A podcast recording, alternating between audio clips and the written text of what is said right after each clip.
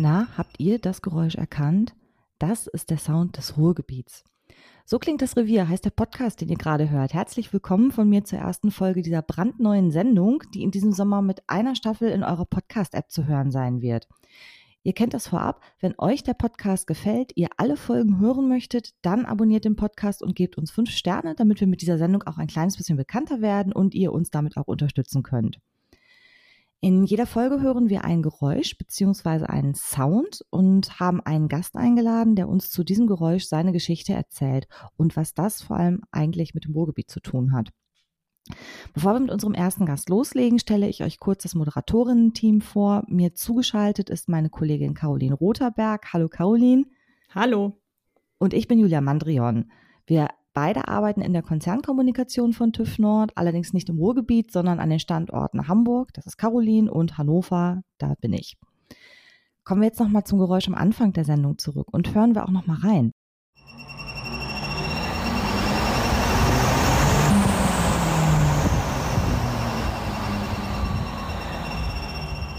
Wem sich jetzt so ein kleines bisschen durch das Quietschen die Nackenhaare sträuben, ja, so geht es uns auch.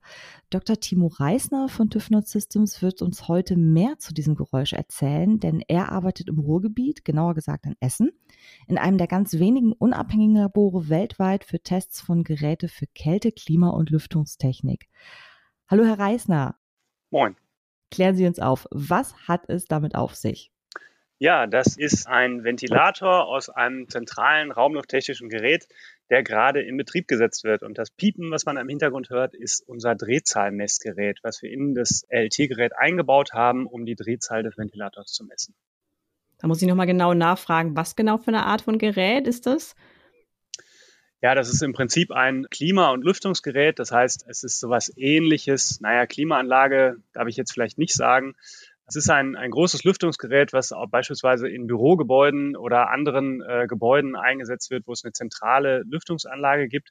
Und diese Lüftungsanlage ist dafür zuständig, Außenluft zu den Räumlichkeiten hinzuführen und Abluft wieder aus den Räumen abzuführen. Und in der Anlage selber ist dann eine Wärmerückgewinnung eingebaut, um halt eben die aus den Räumen abgeführte Wärme wieder nutzbar zu machen und sie den Räumen wieder zuführen zu können ohne dass dabei die mit CO2 oder anderen Stoffen belastete Abluft halt wieder den Räumen zugeführt wird. Ja, also man möchte eben frische Luft zuführen und man möchte die Energie weiterverwenden, aber die Luft als solche, die Abluft möchte man halt eben loswerden und irgendwo in die Umgebung ausblasen.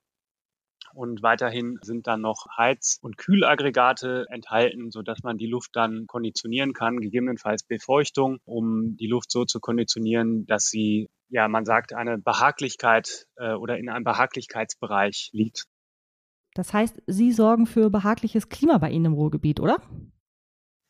Ja, weniger bei uns im Ruhrgebiet. Also unser Geschäft ist recht international und wir haben relativ wenig Hersteller bei uns direkt um die Ecke und wir prüfen Geräte aus aller Welt. Also die kommen aus ja, einige aus Deutschland, viel aus Europa, aus allen Teilen Europas, also Skandinavien, Spanien, Portugal, Italien, viel aus der Türkei, Mittlerer Osten und auch China und Länder wie Malaysia und also so im, im fernen Osten und so weiter. Also die ganze Welt praktisch. Ja, die beiden Amerikas und Australien sind so ein bisschen raus. Also wir haben jetzt mal eine Anfrage gehabt aus Kanada, weil es da kein Labor zu geben scheint, was das anbieten kann, was wir im Portfolio haben.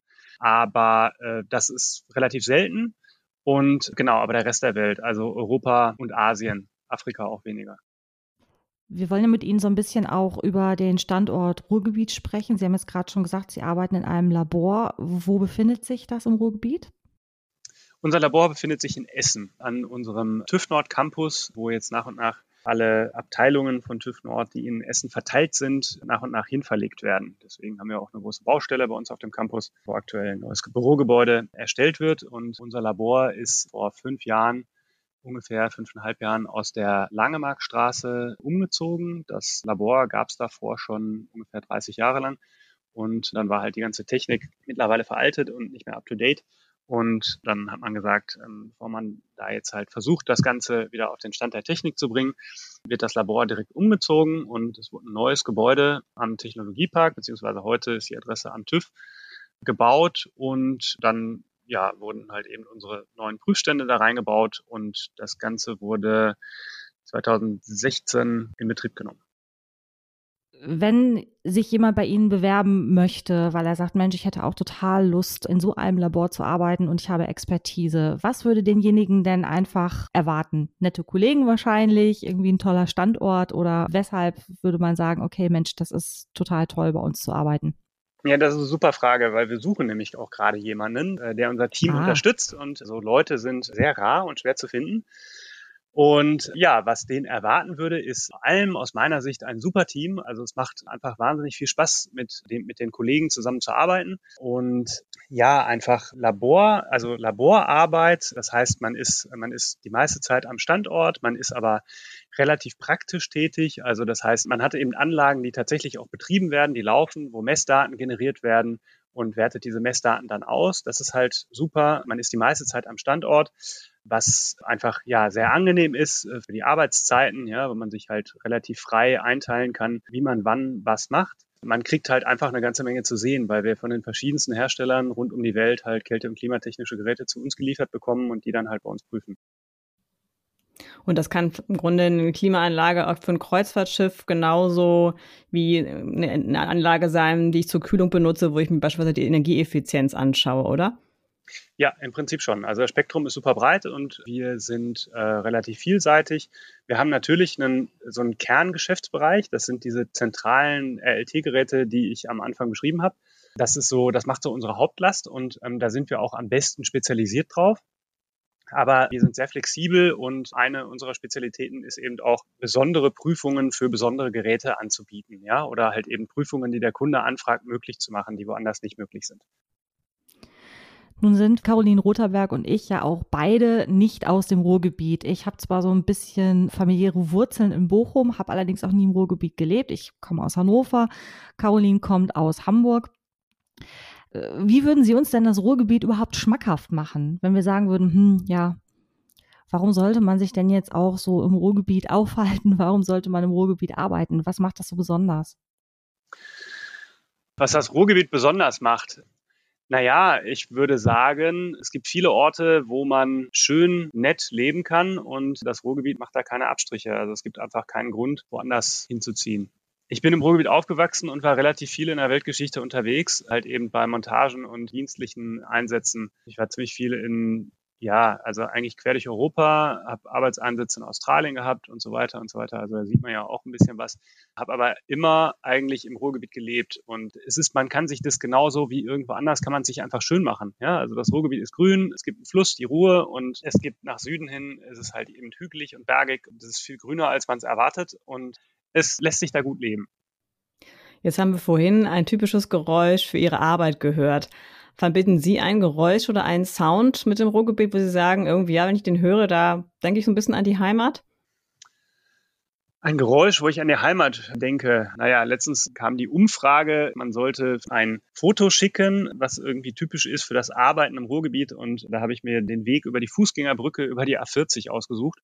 Und das ist ja sowas wie die, wie die Lebensader des Ruhrgebiets, ja die Autobahn, die das einmal in der Mitte durchschneidet und die kennt hier jeder, fährt auch jeder, der, zumindest der mit dem Auto Oder steht fährt. auch jeder drauf. Oder steht auch jeder drauf, genau. und insofern ist das so ein Geräusch, was ich damit verbinde. Wenn wir Sie jetzt besuchen würden, haben Sie irgendeinen Geheimtipp? Was würden Sie uns zeigen? Was müssen wir unbedingt sehen?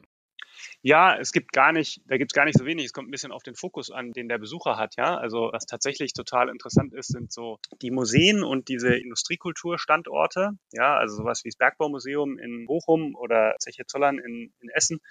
Das sind so kulturell bedeutsame Orte im Ruhrgebiet und ansonsten sind es halt die grünen Ecken des Ruhrgebiets. Also bei mir in Witten, wo ich wohne, halt eben das Muttental ist so die Wiege des Bergbaus, wo der Bergbau im Ruhrgebiet im Prinzip begonnen hat. Da gibt's ganz viele alte Zechen, wo die Leute halt noch ohne Maschinen, einfach nur mit Spitzhacke da ihre Tunnel gegraben haben. Ist jetzt alles abgesichert und sind Tore vor, dass da keiner reinläuft, aber alles beschildert, ganz liebevoll. Gibt's da so ein, so ein so ein Verein, der das halt beschildert und beschreibt, wie der Bergbau halt eben früher vonstatten gegangen ist und wie die Flöze liegen und wie die ganzen Schichten, also die kohleführenden Schichten unter der Erde verlaufen und so weiter und so weiter. Und das ist eben, ja, einfach auch schöne Natur mit dem Mundenbach, der mitten da durchläuft. Also es ist schön da.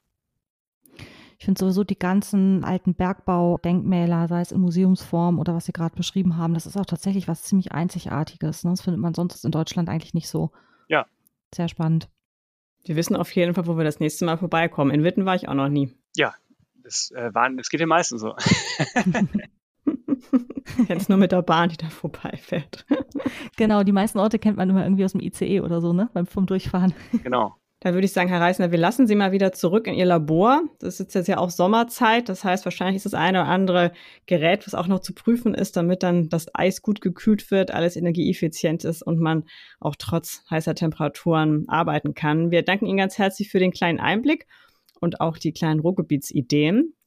Und Julia, ich würde sagen, in der nächsten Folge schauen wir mal weiter, was sich so im Ruhrgebiet teilweise auch hinter verschlossenen Türen alles so tut und freuen uns, wenn ihr auch bei der nächsten Folge von So klingt das Revier wieder mit dabei seid. Und Achtung, wir werden jetzt im Vorwege auch bei Social Media schon auch weitere Geräusche mal teilen und euch raten lassen, um was es sich handelt. Also bleibt gespannt.